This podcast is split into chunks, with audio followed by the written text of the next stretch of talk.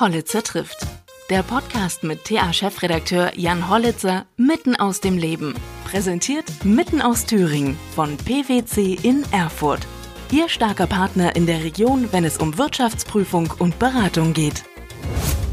Hallo bei Hollitzer trifft. Ich treffe heute Volkhard Knicke. Volkhard Knicke leitet seit 1994 die Stiftung Gedenkstätten Buchenwald und Mittelbau-Dora, also die für das ehemalige Konzentrationslager Buchenwald und Mittelbau-Dora sowie für das durch die Russen schließlich weitergeführte Speziallager Nummer 2 bei Weimar. Er wird in ein paar Tagen sein Amt abgeben und ich spreche mit ihm darüber, was es mit einem macht, wenn man sich über viele Jahre so intensiv mit den bösen Seiten der Menschen und Gräueltaten beschäftigt, dabei trotzdem optimistisch bleiben kann und wie man sogar Kraft auf so eine Arbeit ziehen kann. Dabei beschreibt er auch seine schwierige Zeit am Anfang seiner Tätigkeit, als er sogar der Volksverhetzung bezichtigt wurde.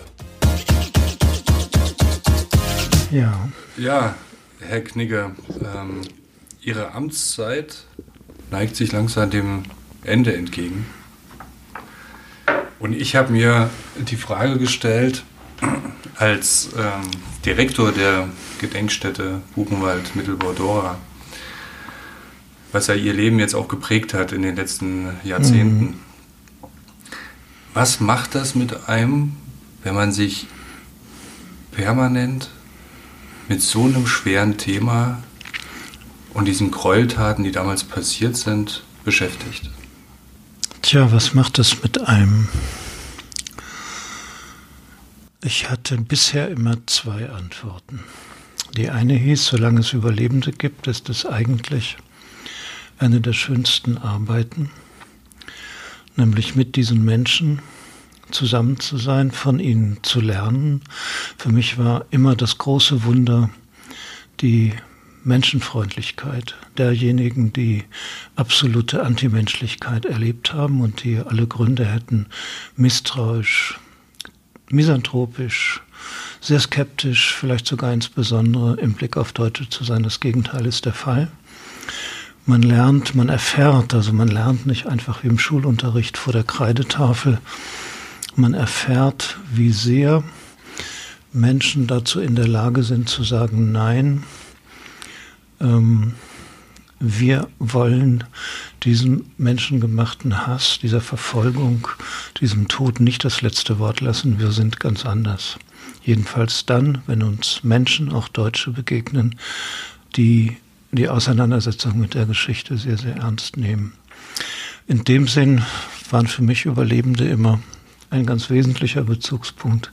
Und ich habe manchmal gedacht und auch gesagt, sie tragen das Herz Deswegen kann man an diesen Orten arbeiten. Sie sind ja heute keine Lager mehr, sondern sie sind gegen den Strich gebürstet mit aller Kraft. Das Zweite ist, man kann sich so professionalisieren, wie man will. Manchmal reißt es einem einfach den Boden unter den Füßen weg. Man geht auf ein Fleckchen Erde, sehr nah bei Weimar, auf dem wunderschönen Ettersberg. Man weiß, Goethe war da, Eckermann war da, viele andere waren da. Und auf diesem kleinen Fleckchen Erde haben 270.000, sind 270.000 Menschen ins Elend, in den Tod, also ins Elend, in die, aus dem Menschsein im Grunde herausgestoßen worden. 56.000 sind gestorben. Aber das wirklich Unerträgliche ist, und das haben wir ja gerade noch mal in Thüringen erlebt, ist hartnäckige Aufklärungsresistenz in der Gegenwart. Ist sozusagen die destruktiven Gifte der Geschichte der Zwischenkriegszeit, Anfang des 20. Jahrhunderts nach dem Ersten Weltkrieg.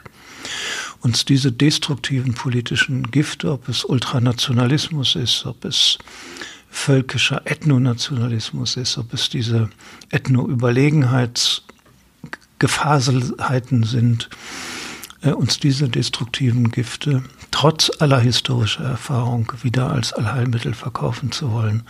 Also diese Art 75 Jahre danach immer noch nicht begriffen zu haben, was damals passiert ist und warum es passiert ist, das bedrückt eigentlich am meisten. mhm. wenn man dem begegnet. Es gibt ja nicht nur die, die Leugner, die wahrscheinlich ja. das, das höchste Unverständnis hervorrufen, aber es gibt ja vor allem diese Relativierung. Was ist, was ist schmerzhafter, Leugner oder die Relativierer? Und was wir heute auch haben, die Bekenner. Wir haben ja auch seit etwa, jetzt schon seit einigen Jahren, ähm, Bekenner, die also etwa in ein Besucherbuch schreiben, ich denke jetzt an Dora, äh, sagen, schade, dass nicht alle hier ermordet worden sind und dann ein Loblied auf DSS anstimmen oder Menschen, die, also bekennen heißt, sich positiv zum Nationalsozialismus einschließlich der Lager zu bekennen. Was in dem Fall doch aber sicher justiziabel ist, oder? Das ist Gott sei Dank justiziabel, sofern man es zu greifen bekommt. Und es ist gleichzeitig natürlich ein Alarmsignal. Die Leugner waren schon schlimm genug. Mhm.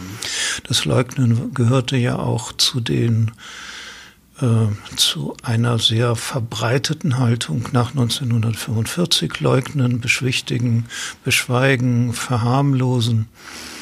Und äh, auch das war schon justiziabel, natürlich, Gott sei Dank, nicht nur in Deutschland. Es hat die großen Holocaustleugner auch gegen Irving oder so gegeben. Dann haben wir das Relativieren ist auch, hat auch eine lange Geschichte, hat es auch ab, schon ab 5 und nach 45 gegeben, nach dem Motto, wir haben dies gemacht und die anderen haben das gemacht und dann rechnet sich das irgendwie auf. Das hatten wir auch noch sehr stark in den 90er Jahren, als es darum ging, die Geschichte des sowjetischen Speziallagers in Buchenwald wahrhaftig ähm, und historisch tiefenscharf und mit aller menschlichen Anteilnahme aufzuarbeiten. Und jetzt haben wir eben auch die Bekenner. Alles drei ist eigentlich fürchterlich. Das Bekennen meines Erachtens am schwersten auszuhalten. Auch weil es natürlich äh, Pädagogik ad absurdum führt. Den Leugner und den Relativierer kann ich mit Fakten konfrontieren, den kann ich mit ins Archiv nehmen, dem kann ich Sachbeweise der Verbrechen, Dokumente sogar aus nationalsozialistischer Feder vor Augen führen und sagen, schau dir das mal an und denk nochmal nach. Wenn aber jemand sagt, das Ganze war toll, hat stattgefunden, war toll, musste stattfinden, brauchen wir heute wieder, dann brauche ich die Justiz und unter Umständen die Polizei, weil das sind oft dann auch sehr sagen wir mal, empirisch sehr informierte. Die wissen sehr viel über den Nationalsozialismus. Und denen kann ich natürlich dann nicht mit einem Dokument kommen, um nachzuweisen, dass die Verbrechen stattgefunden haben, sondern das sind ja Leute, die sagen, die Verbrechen waren notwendig und sinnvoll. Und dann ist man pädagogisch ausgehebelt und braucht andere Mittel. Gibt es mehr davon jetzt in Ihrer Wahrnehmung? In unserer Wahrnehmung hat der Wechsel vom Verleugnen zum Bekennen Anfang der 2000er Jahre stattgefunden.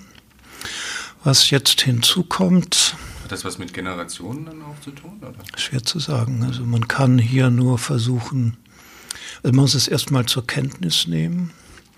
Es hat, glaube ich, auch sehr damit zu tun, dass es seit diesen Jahren ja wieder entschiedene, zunächst kleine, auch nicht im Parlament vertretene sich positiv auf den Nationalsozialismus beziehende Gruppen gegeben hat, Kameradschaften oder man denke an den NSU, das waren ja bestimmt keine Holocaustleugner.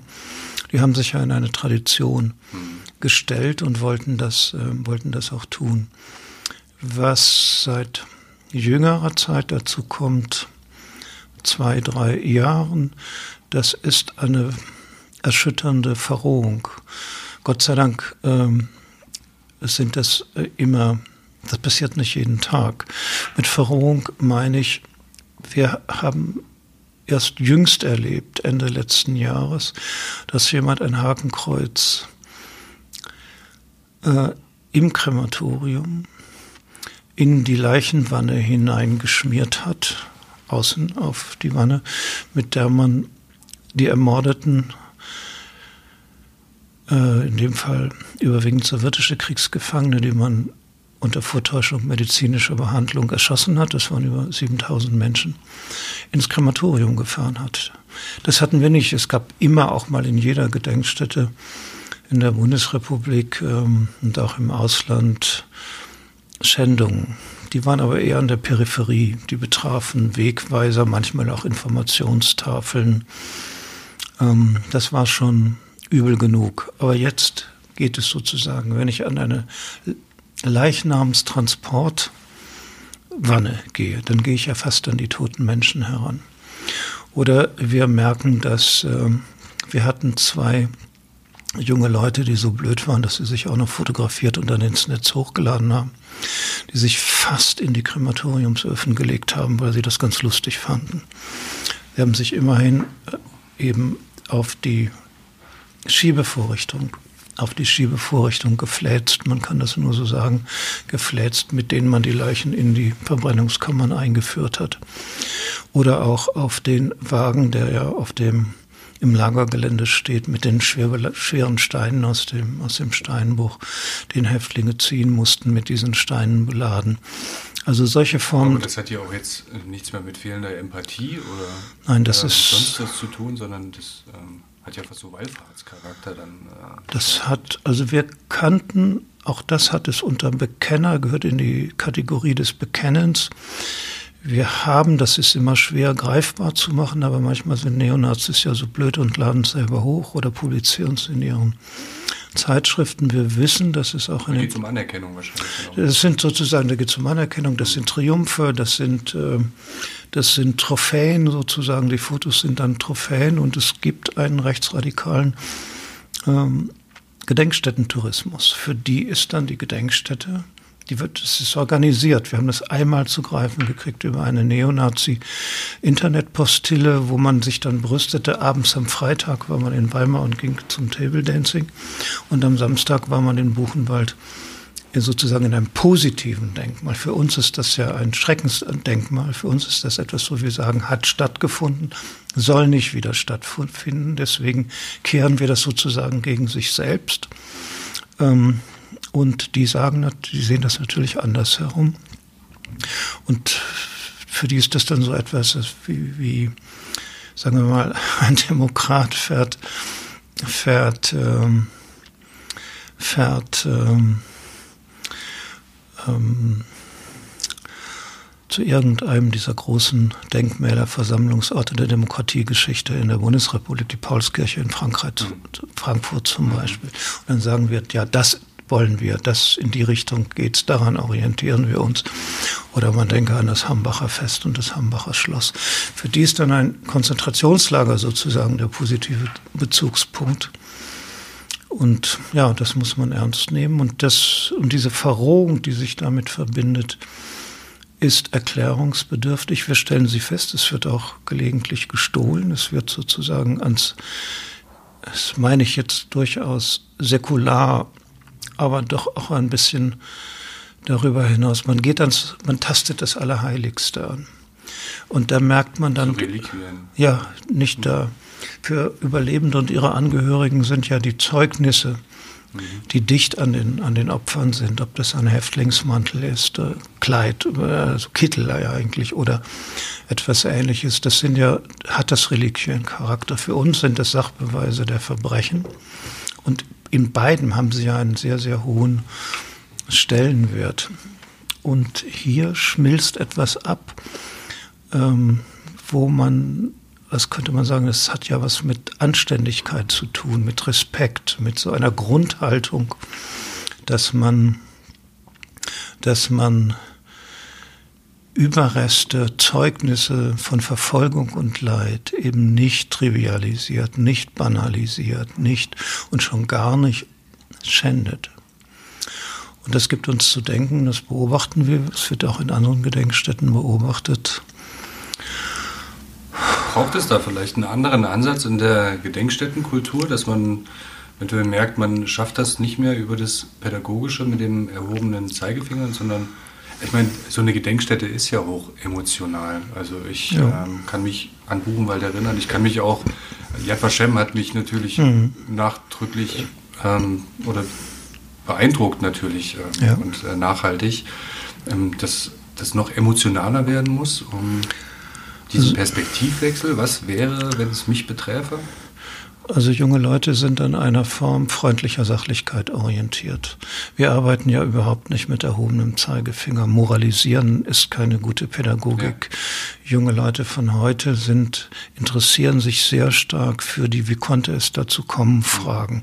Die möchten nicht eben dieses Zeigefingergewinke oder sozusagen eine Rhetorik, eine nicht gefüllte Rhetorik Opfer zu würdigen, sondern sie möchten wissen, wieso. Die wissen ja Opfer und Täter fallen nicht vom Himmel. Man wird nicht als solches geboren, sondern ähm, die virulente Frage ist, wie konnte das geschehen? Unter welchen gesellschaftlichen Bedingungen, mit welchen Mitteln der Politik, der Bildung, der, der Umbau oder der, so, wie würden sagen, der Zerstörung des Rechts und so weiter. Im Kontext welcher Weltanschauung bringt man Menschen eher dazu, gegenmenschlich zu handeln. Wir wissen, Menschen können beides. Sie können sehr gut und sehr übel sein. Das lehrt uns die Geschichte. Freud hat mal gesagt, Menschen sind weder gut noch böse, sie sind plastisch. Und die Fra sie sind formbar. Sie passen sich an. Ja und, ja und, deswegen kommt es eben auf die Rahmenbedingungen mhm. an. Äh, oder manche haben das unter Druck gemacht oder Rücksichtnahme auf äh, andere Repressalien und so weiter. Ja, was den Nationalsozialismus betrifft, haben es ja die meisten mit großer Begeisterung gemacht oder für ihre größeren und kleineren Vorteile, was nicht heißt, dass sie mit der gesamten Weltanschauung als solcher identifiziert sein mussten. Für die einen war es die Revision von Versailles, die Rückkehr in nationale Größe, für die anderen war es das in Verbindung mit Demokratie sowieso was Blödes. Wir brauchen starke Männer, starke Führer, ob das ein Kaiser ist oder sonst irgendwas. Ähm, da kommt dann vieles zusammen und natürlich spielen dann auch so Momente wie ähm, Antisemitismus, den es ja nicht erst mit 1933 gab. Also solche Schnittmengen spielen dann auch eine Rolle und natürlich auch das, ähm, ja, das, das äh, sich anpassen, die eigenen Vorteile suchen. Man ist ja immer noch erschüttert, wenn man sieht, wie jüdisches Eigentum dann den Schnäppchenjägern ähm, in die Hände fällt, wenn solches Eigentum bis runter zu Taschentüchern oder Messer und Gabel oder Nachttischchen zum Beispiel im Hamburger Hafen dann versteigert werden, nachdem sich die Parteibonzen vorher das Beste abgegriffen haben damit und dann wird das Geld dem Reich zugeführt. Die Akten sind ja alle da über die jeweiligen äh, Regierungsbezirke, wo das schön abgerechnet wird. Ja, also an solchen Fragen sind junge Leute interessiert, nicht an Moralisierung. Mhm. Da muss man den generationellen Unterschied sehr ernst nehmen. Ich bin 54 geboren. Ich hatte überzeugte, aber verstummte Nationalsozialisten an meinem Gymnasium in Bielefeld als Lehrer. Das ganze Gymnasium war an der Spitze noch gegründet von schwer belasteten NS-Lehrern, die an einer nationalsozialistischen Eliteschule in Stum in Westpreußen, an der Napola, ihre Anfangskarriere gemacht hatten. Für uns war das in meiner Generation wollte man einfach diesen Gestank, der unter, wo alles war unter den Teppich gekehrt und das fing an zu stinken, das war nicht auszuhalten und es war eine Erlösung. Ich werde das nie vergessen für meine Generation, als dann die ersten sozusagen bundesrepublikanischen Lehrer kamen, also junge Referendare und Studienräte, die eben nicht vor 45 schon in irgendwelchen Ämtern gewesen waren sondern die danach studiert und ihre Ausbildung genossen hatten. Das war frische Luft. Mhm.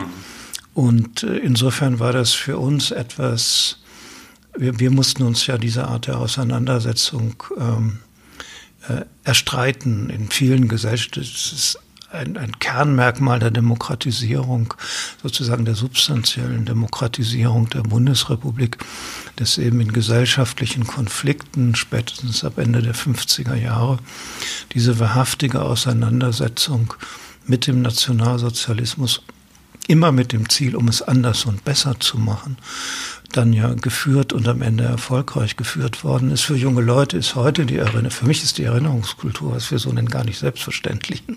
Für mich war das Beschweigen, dieses dröhnende Beschweigen.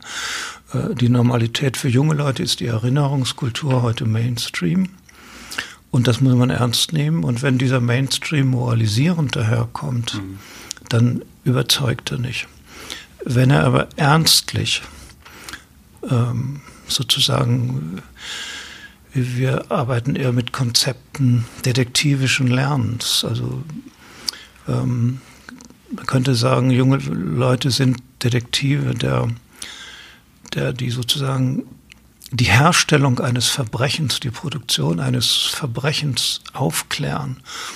Und die sich eben, dann ist man wieder bei den Fragen, wie konnte das geschehen und was hat das für Berufsgruppen gedeutet, wie haben die mitgemacht, wie sind die da reingedonnert, Polizisten, aber auch Friseure, dass es so entscheidende Punkte gibt, ja. gab im Leben, an denen man sich entscheiden musste. Dann. Ja, Welche zum Richtung Beispiel, genau. Handlungsoption. Sowas. Oder wo sind Gesetze geändert worden, die die Unmenschlichkeit legalisiert haben? Warum folgt man solchen Gesetzen? Also man denke an das Nürnberger Rassegesetz von 35, wo sozusagen jüdische Deutsche einfach vogelfrei gemacht werden, aus jedem, jedem staatsbürgerlichen Recht herausgeschmissen werden und äh, quasi äh, mhm nackt dastehen und verfolgbar und ausplünderbar gemacht werden.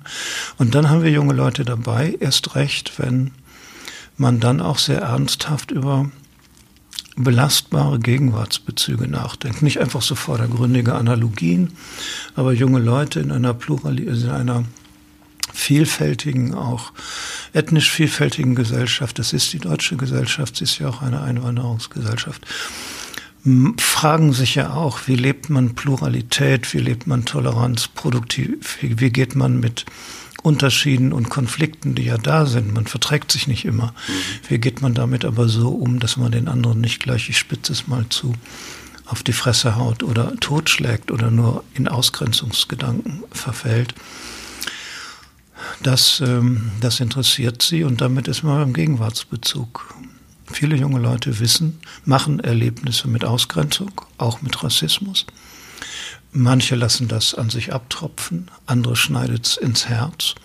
Und die Mehrzahl der Besucher von Gedenkstätten, Gott sei Dank, wir sind angefangen über die Ausreißer, über das, was uns erschrecken und alarmieren muss, zu sprechen, wo man auch gesellschaftlich nachfragen muss, wie kommt es zu solchen Verschiebungen. Aber die Mehrheit der Menschen, die in Gedenkstätten kommen, erst recht auch nachdem die AfD so stark geworden sind, sind Menschen, die äh, einfach damit auch ein Zeichen setzen wollen und die, die, die äh, sich diese Geschichte etwas angehen lassen wollen. Und was Gedenkstätten können, darauf sind wir in gewisser Weise stolz, wir können die Kippelnden erreichen. Unter den Jungen, wie aber auch unter Erwachsenen. Wir arbeiten ja auch mit Erwachsenen. Die ideologisch Betonierten, die erreichen wir nicht. Das können Stalinisten sein oder sozusagen Hardcore-Postkommunisten, wenn es das sowjetische Speziallager angeht. Die Sie wegen Volksverhetzung verklagt hatten? Ja, zum Beispiel. Das können aber auch ähm, eben ähm, Hardcore-Rechtsradikale sein. Die erreichen wir nicht. Die, die sind einfach schon in sich, äh, die sind mit ihrer Weltanschauung verschweißt. Da braucht man dann den Rechtsstaat, da braucht man die Polizei, da braucht man die klare Markierung von roten Linien. Mhm. Aber dann gibt es die Kippelnden. Mhm. Und da liegt die Kraft dieser Orte, wenn man sie eben nicht so vordergründig moralisierend benutzt. Sie sind eben die konkreten Tat- und Leidensorte. Man sieht, wo die SS-Willen, in welcher Nähe sie zu den unmittelbaren Mordaktionsplätzen waren. Man sieht, wie eng Buchenwald zum Beispiel mit Weimar verbunden ist. Das sieht man und das wirft Fragen auf, das wühlt auf. Und darin liegt die Kraft dieser Orte. Und dann gibt es die dritte Gruppe, für die wir wichtig sind. Das ist, sind eigentlich die vielen, die die Gedenkstätten gar nicht bräuchten, weil sie es längst begriffen haben, weil sie es längst ernst nehmen, die aber trotzdem gewissermaßen den Gedenkstättenbesuch fast wie ein Backup, sozusagen wie eine um ja, sich nochmal zu versichern. Zu, um sich zu versichern, um ein Zeichen zu setzen, um, um sich auch Stärke zu holen in gewisser Weise. Man trifft da ja auch gleich ja, gleichgesinnt ist immer so eine Gesinnung wollen wir nicht. Wir klauen eher Bewusstsein mhm. und Reflexion und Nachdenklichkeit. Aber man braucht ja auch manchmal das Gefühl, dass man nicht ganz allein ist, auch wenn man ähm, gerade in Zeiten, wo Demokratie nicht mehr unbedingt für jeden ein selbstverständlicher Wert ist. Eben konnten Sie lachen, als es um mm. die Klage ging wegen Volksverhetzung. Aber ich glaube, das hat Sie damals schon sehr beschäftigt. Ne? Das hat Opfer mich, des Stalinismus. Ja, das war, ich meine, ich habe mehrere Prozesse in meinem Leben führen müssen. Das war der erste. Wir sind da ja im Jahr 97.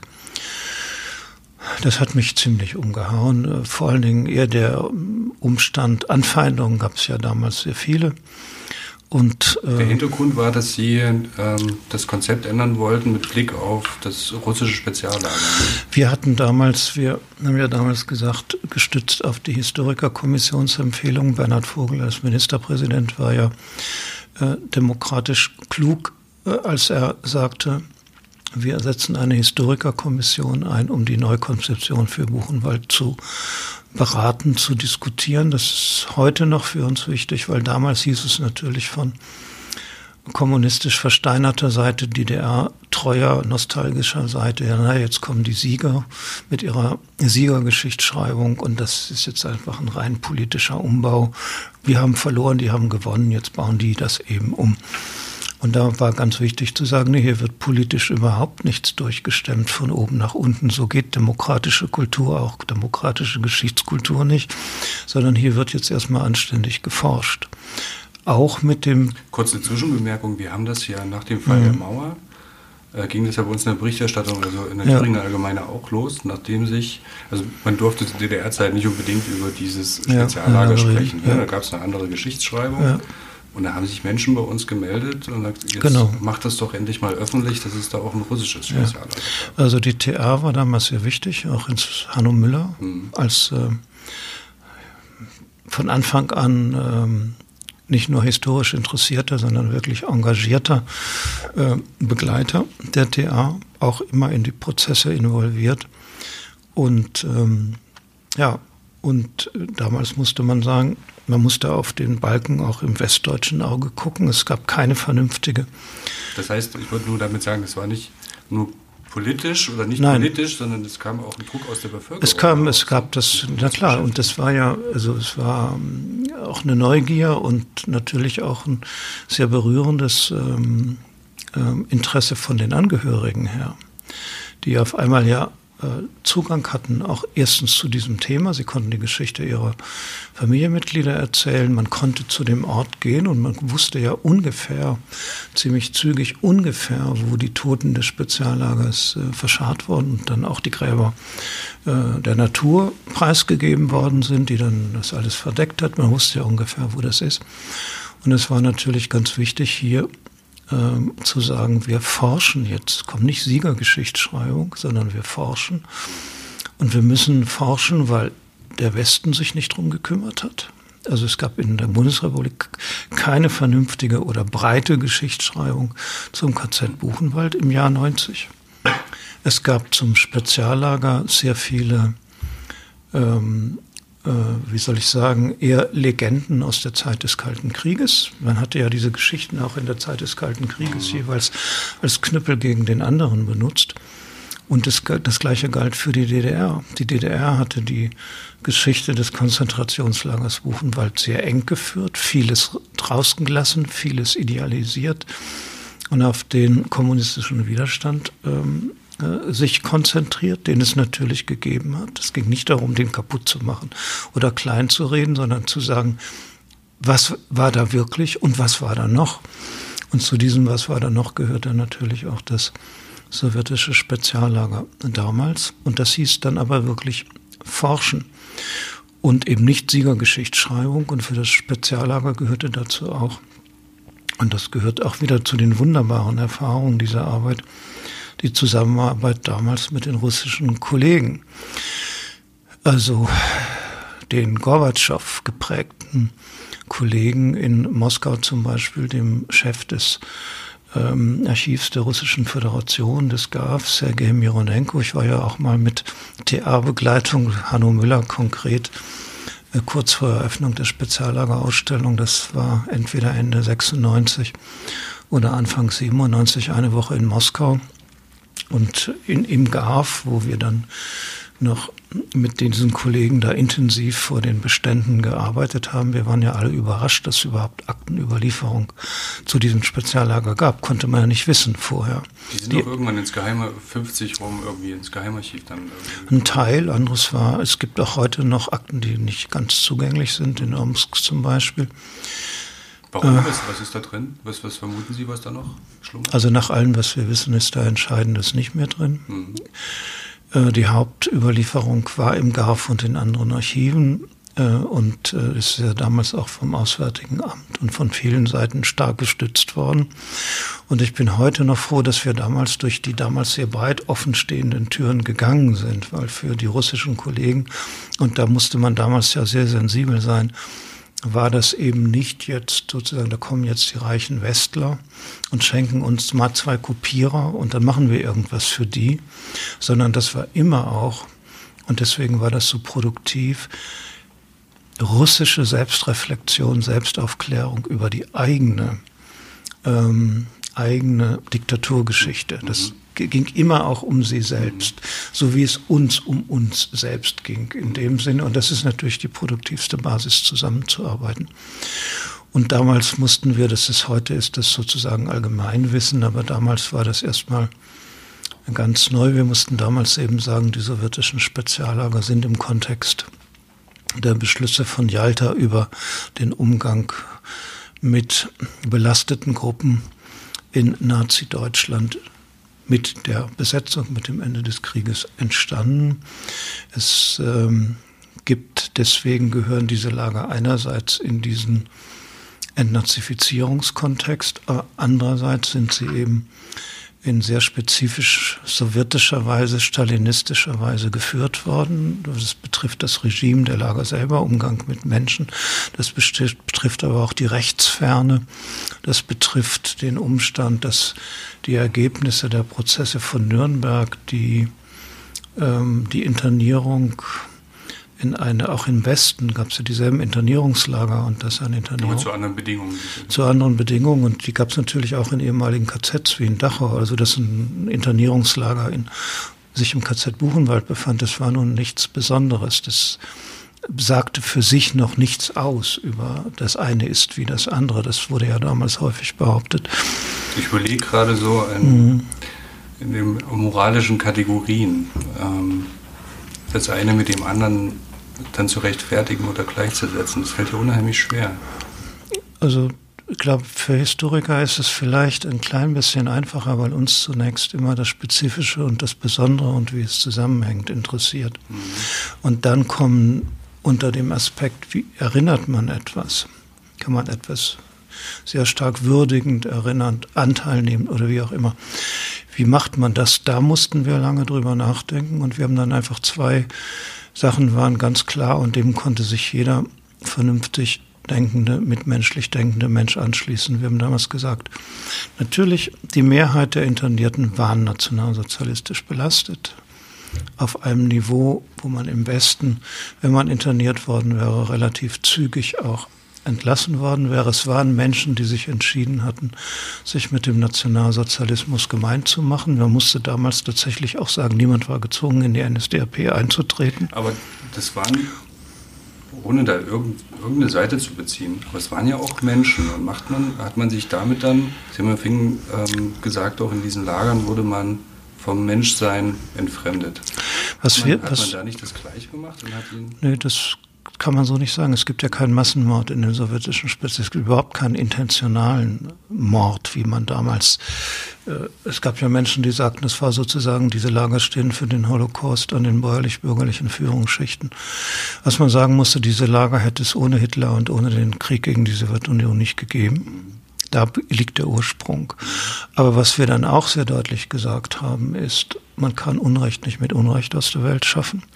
Und niemand hat das Recht, egal wie schwer er belastet ist, Menschen einfach verschwinden zu lassen. Das, und darauf konnte sich jeder Vernünftige beziehen. Das war, es klingt, es, das war für uns die Konsequenz sozusagen, in der sich historische Forschung die ja auch in ihren Ergebnissen es uns das Leben schwerer machen kann. Geschichte vollzieht sich ja nicht so, dass wir sie, dass wir sie hinterher wunderbar glatt und ohne Probleme und ohne uns anstrengen zu müssen irgendwie erinnern können. Das haben ja sicherlich auch hm. also damals emotionale Dinge eine Rolle gespielt, sowas wie Rachegelüste einfach.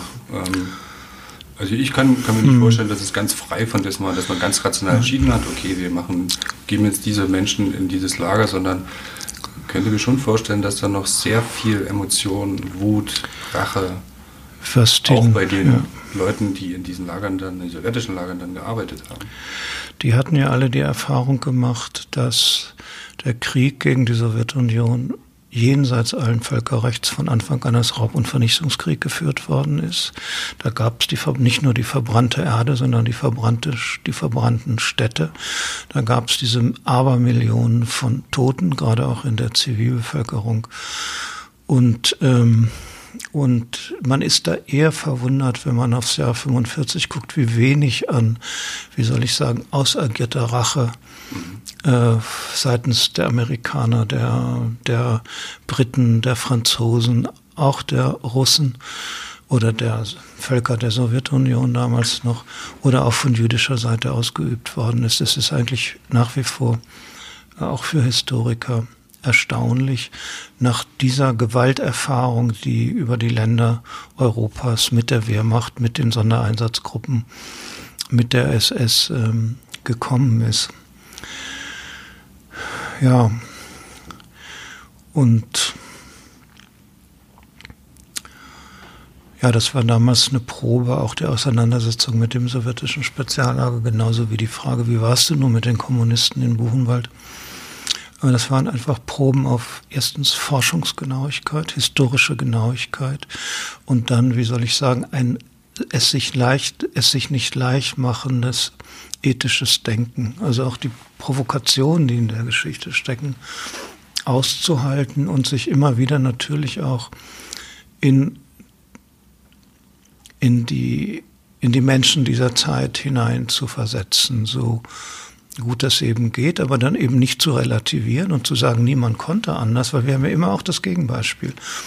Äh, es gibt ja Gott, Gott sei Dank auch äh, für uns als positive Bezugspunkte die Menschen, auch die Deutschen eben, die sich Hitler verweigert haben oder die sogar in den offenen Widerstand gegangen sind. Es gab halt auch viele Menschen, die nicht mutig waren, ne? die ja, so, die so sofort. So Gut, da kommt vielleicht noch der Aspekt ja. eher dazu dieses Überzeugtseins. Das hatten Sie ja vorhin es, schon gesagt. Das Überzeugtsein spielte eine ganz große Rolle, viele, die Zustimmung. Die schlagen ja auch immer den Bogen dann. Äh, zu ja. DDR-Zeiten mhm. hat man sich dem System angeschlossen oder eben nicht. Obwohl man das natürlich in der Schärfe nicht vergleichen kann. Aber man eben auch sagt, es gab halt es gab viele mutige Menschen, aber es gab noch viel mehr Unmutige, die sich eher angepasst haben an das System. Die sozusagen dann Dienst nach Vorschrift machen und ihr Mäntelchen in den Wind hängen. Das gehört auch zu Menschen, aber zur historischen Erfahrung gehört eben auch zu sagen, liebe Leute, da, auch, da kann ziemlich, auch das kann ziemlich furchtbar um zuarbeiten und zu unserer Arbeit. Wir machen es uns ja. Natürlich, ja, man unterstützt ja damit, dass es. Genau, man unterstützt das. Es gibt sozusagen, es gibt keine Diktatur, die von fünf Leuten gemacht werden kann. Ja.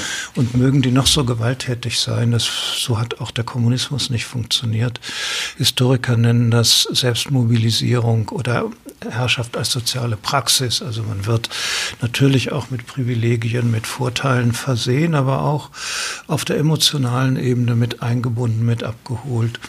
Das, ähm, das muss man, und dann entsteht eben Zustimmung, Konsens im Blick auf den Nationalsozialismus. Kann man beinahe von Konsensdiktatur sprechen. Also natürlich gab es den Terror, natürlich wurde Abweichung schwerstens verfolgt, aber man musste es gar nicht.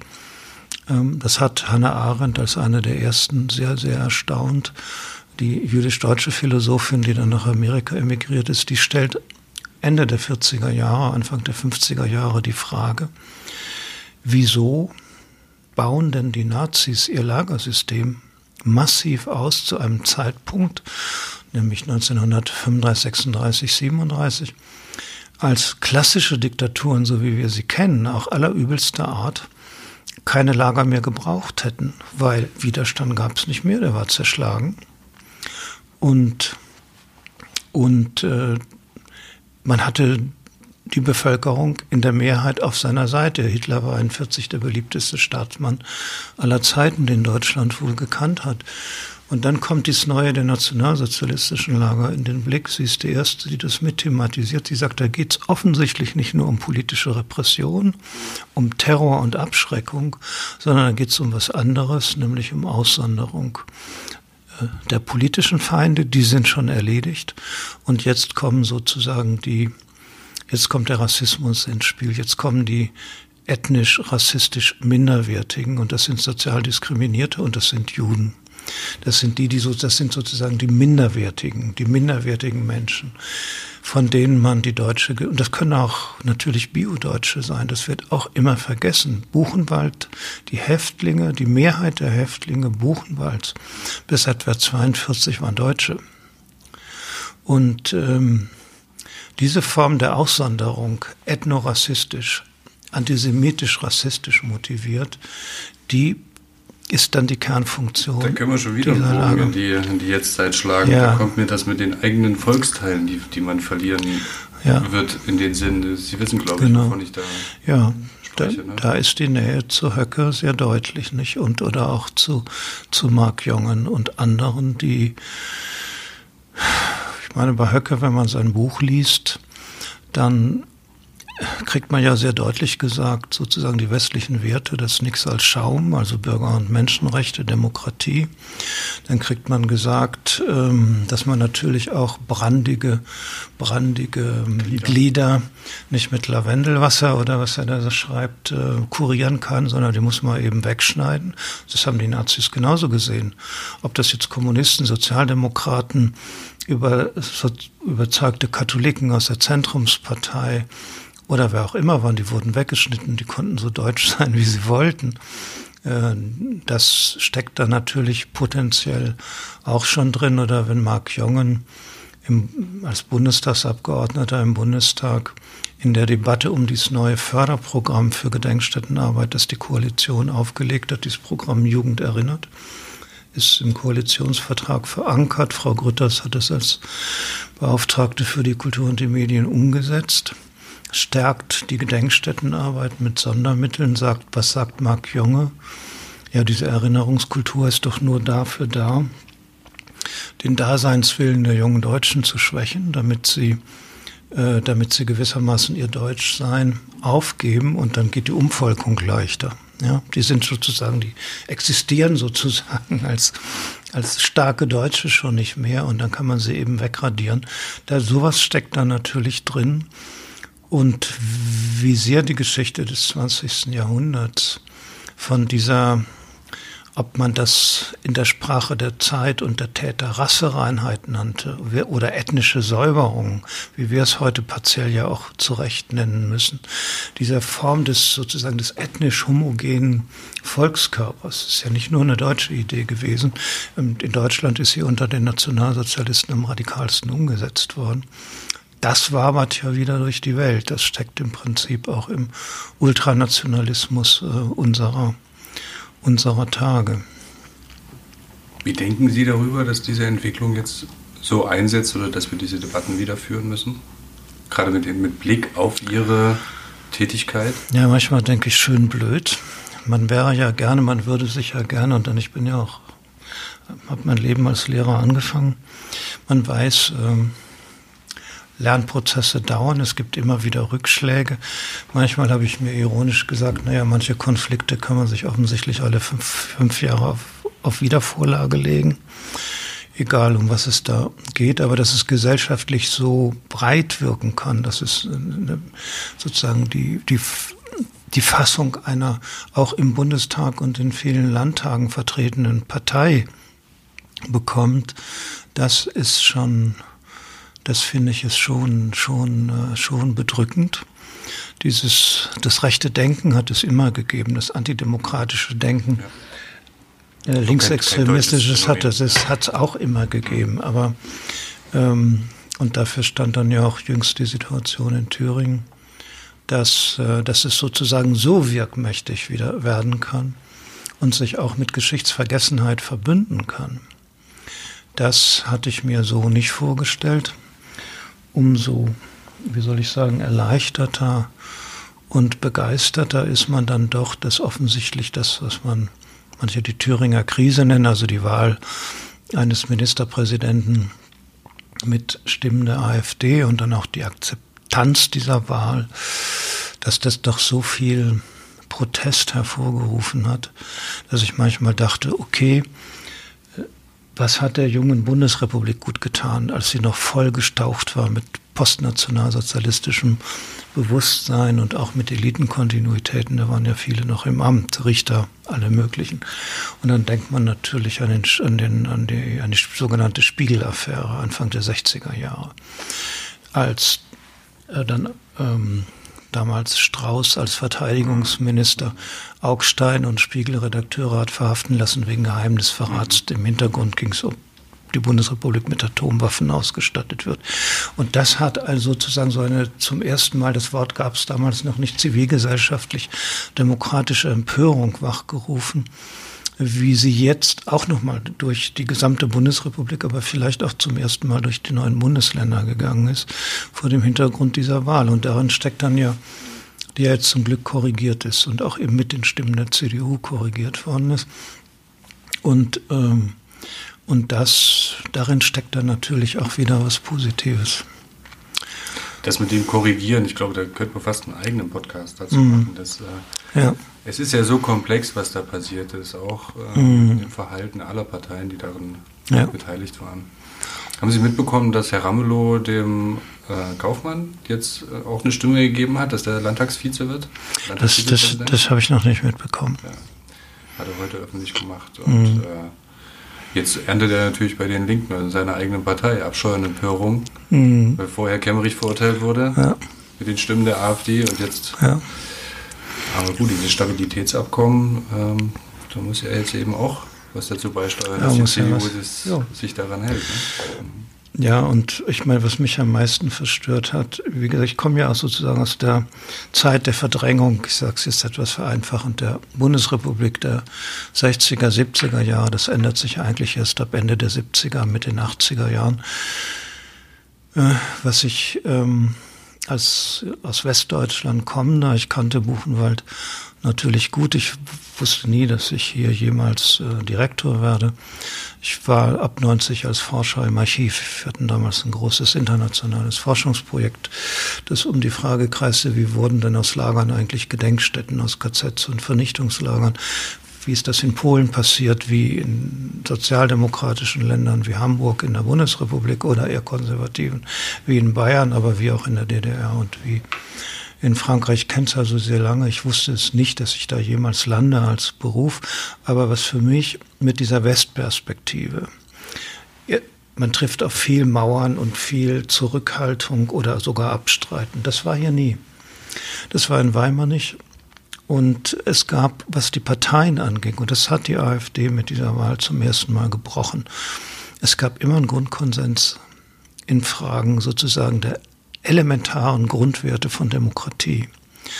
Und auf dieser Ebene konnte man auch die Forschung hat ja immer nicht zu erwünschten Ergebnissen geführt. Die einen haben sich gefreut, die anderen fanden es doof. Und wir haben gesagt, na gut, Forschung ist Forschung. Also, äh, wir, wir wollen es niemandem recht machen, wir müssen uns damit auseinandersetzen. Was kommt, egal ob es um Kommunisten, KZ oder Speziallager geht, aber es gab diesen Grundkonsens. Es gab so etwas wie einen Kern demokratischer, dem, demokratischer Übereinstimmung, auf der man sich dann, und die lief von der CDU bis, gab ja auch FDP schon früh im Landtag, die ging quer durch die Parteien. Es gab immer mal den einen oder anderen Ausreißer. Das war nicht in Frage gestellt.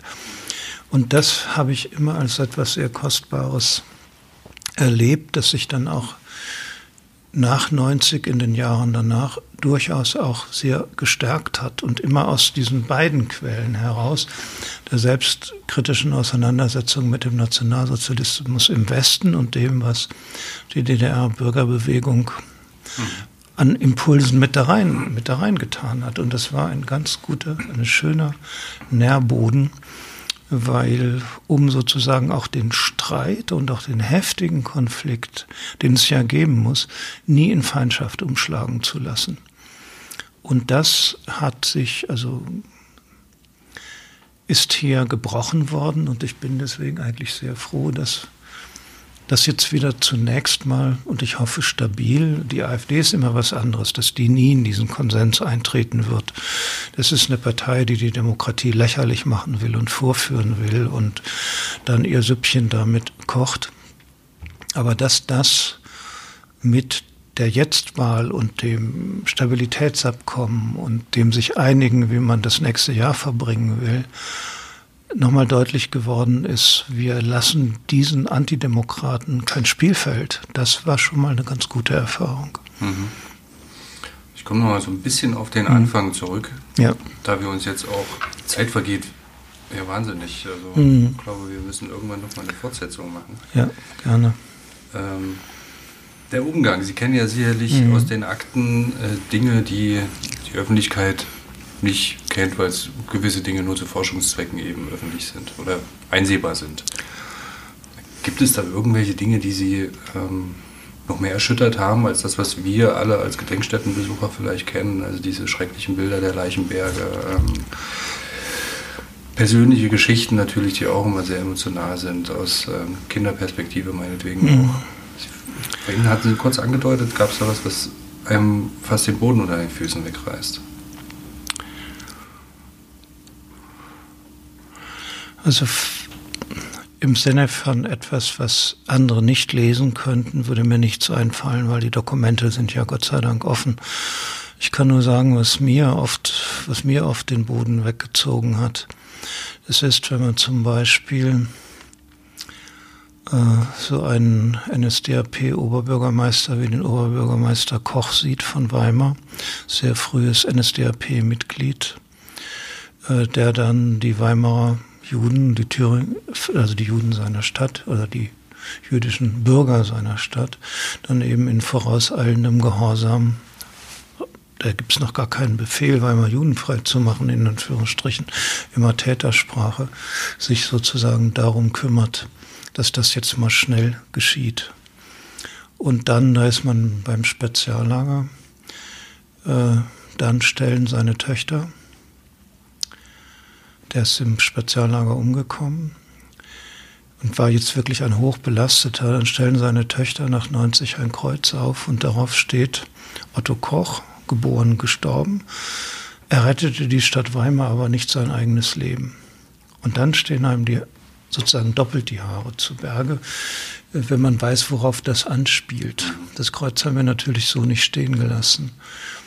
Das bezieht sich darauf, dass man sagt, ähm, er übergibt Weimar und wird dafür noch ins Speziallager gesetzt. Und damit wird er gleichgestellt zum Gotauer Bürgermeister, der wirklich ja die Stadt schützt und der nicht diese harte NS-Karriere hat.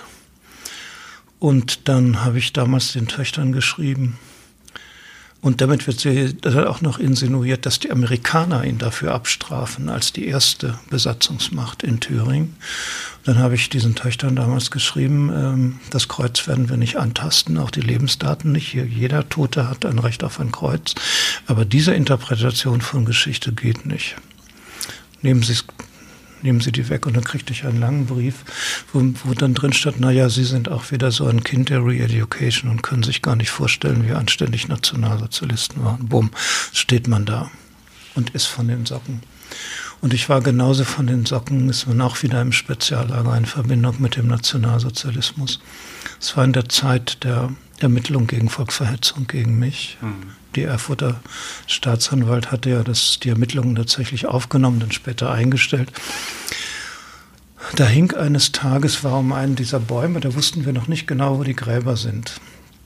Wir wussten nur ungefähr das Ausmaß. Das sind ja so kleinere Sammelgräber mit immer mehreren Toten. Da hatte jemand eine wunderbare, aus teuerstem, schönstem alten Damast, weißem Damast, eine Riesenschleife um einen Baum gebunden wirklich als Schleife mit zwei Scherben oder wie man das nennt. Und auf der einen stand meinem geliebten Großvater Otto Rühle von Lilienstern, geboren, gestorben. Und das war der letzte Stadtkommandant von Weimar. Wehrmachtstadtkommandant von Weimar. Und auf der anderen, das war sozusagen da, wie auf einem Kreuz es mhm. stehen würde. Mhm. Und auf der anderen Schleife stand, ähm, er lebte seine Obrigkeit staatlich, und ich weiß, ich das nicht mehr ganz genau hin, ähm, ähm, Tugenden war nicht das Wort. Er lebte seine Obrigkeit staatliche Prägung oder Gesinnung und machte auch nicht vor Hitler Halt. Ich wünschte, er hätte sich verweigert. Und das war Größe. Das ist ja genau das, worum es. Und da ist man versäuert. Das war dann die Enkelin, die das wir dann später kennenlernten. Wir haben nach ihr gesucht, wo man sagt, ja, liebe, das ist jetzt aber mal eine Antwort und eine Haltung, ja. Anstatt immer zu sagen, ja, zu relativieren oder wir und die und jeder macht doch irgendwie mal. Da steckt doch sowas Humanes drin und so, so viel, so, so, so ein großes Herz, dass man einfach nur auf die Knie fallen kann. Das sind Dinge, die mich, äh, die mich wirklich umgehauen haben. Was mich umgekehrt auch umgehauen hat, ich habe ja, kam ja nach Buchenwald, um die Geschichte der Gedenkstätte zu erforschen. Äh, das war der extrem harte und zynische Umgang mancher führender kommunistischer Buchenwald-Überlebender in der DDR, die dann sozusagen ganz hart verrechnen, wie lange sich jemand wie Eugen Kogon noch als Aushängeschild brauchen oder nicht. Man weiß ja, dass es sowas gibt, aber wenn man dann so ein kleines Dokument, so fünf Sätze in der Hand hat, wo steht, Kogon hat schon wieder gegen das, glaube ich, war ein Dokument, wenn ich so gefühlt, 48, äh, 49, hatte Kogon sich auch nochmal gegen das sowjetische Speziallager gewandt und gesagt, egal, wer da jetzt drin ist, solche Lager darf es nicht wieder geben. Also sozusagen Räume der mhm. absoluten Rechtlosigkeit. Und da wird dann gesagt, naja, er hat sich schon wieder sozusagen gegen, gegen uns gestellt. Und er war damals noch im Buchenwald-Komitee. Das war formal noch gesamtdeutsch. Und dann wird da ganz hart darüber nachgedacht, beziehungsweise gesprochen, wie lange brauchen wir noch? Schmeißen wir ihn jetzt raus? Oder brauchen wir noch ein bisschen, weil er ja unser Aushängeschild nach Westen ist? Und das sind so Dinge, wo einem dann die Haare zu Berge stehen. Haltung, Sie hatten eben Haltung angesprochen auch. Ähm, ist es Ihnen irgendwann mal schwer gefallen? Ich kann mir vorstellen, dass Sie in Ihrer Position ja. sicherlich auch mit Beschimpfung, Bedrohung, Beleidigung, ja, ja. Ähm, ja. allen möglichen Dingen zu tun hatten, wo Sie dann dachten, okay, das Jetzt muss ich mich selbst schützen. Äh. Hatte ich auch. Ich hatte auch mal eine Zeit ein bisschen Polizeischutz. Ist aber Gott sei Dank schon sehr, sehr lange her. Ist mir aber insofern,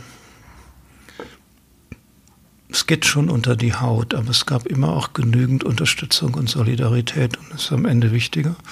Und eben auch von Überlebenden. Man stellt das ja doch manchmal äh, stellt man das in Relation und dann merkt man, wie wenig das ist, was man aushalten muss.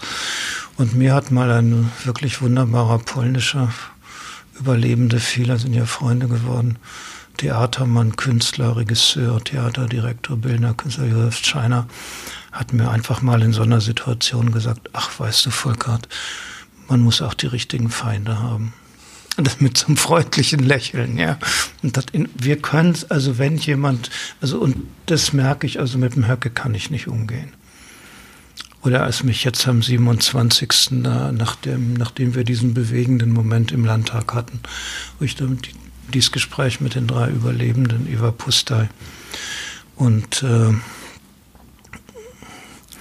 und, äh, und äh, Herrn Pappenheim und äh, nach dem Münchner Überlebenden hatte. Und dann kommen auf einmal drei von diesen AfD-Menschen, die anderen waren ja gar nicht da, auf mich zu, Abgeordneten und sagen, ja, sie nehmen ja die Überlebenden gar nicht ernst, weil die, ich hatte das auch angesprochen, was für mich das Größte ist, nämlich diese Freundschaft, dass die da einfach die sind unsere Freunde und nicht nur meine, sondern die, die sind Freunde von Erfurt, von Weimar, die, die sind gerne hier mittlerweile da, wo man sie umbringen wollte.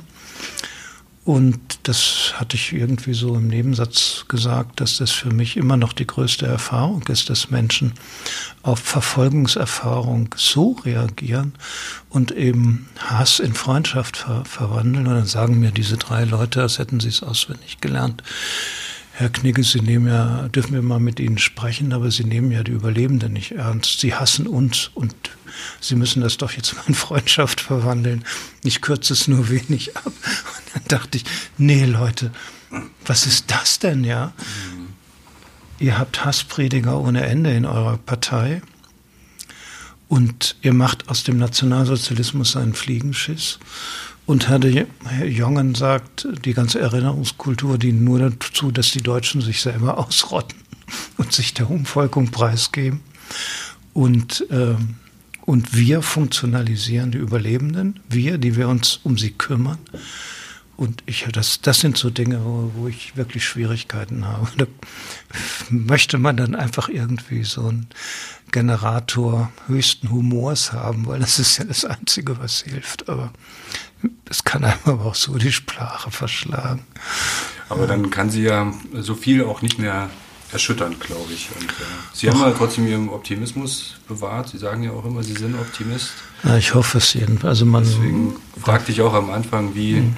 was macht das mit einem? Wird man dann vielleicht irgendwie kriescremig? Hat man Zweifel in die Menschheit? Ähm, wird man Menschenfeind und nicht Menschenfreund. Nee, also Zweifel hat man schon, nämlich, also Zweifel hat man, wenn man sieht, wohin, also, also wenn das es so eine Partei wie die AfD wieder gibt, dann fragt man sich schon, was haben wir falsch gemacht. Muss man ja auch auf sich selber anwenden. Oder wie kann das kommen? Und man steht dann da genauso wie viele, wie, wie, wie sind ja Fragen, die uns alle umtreiben. Auf die haben Historiker, Journalisten, Sozialwissenschaftler, wir, auch, wir haben alle keine wirklichen Antworten darauf.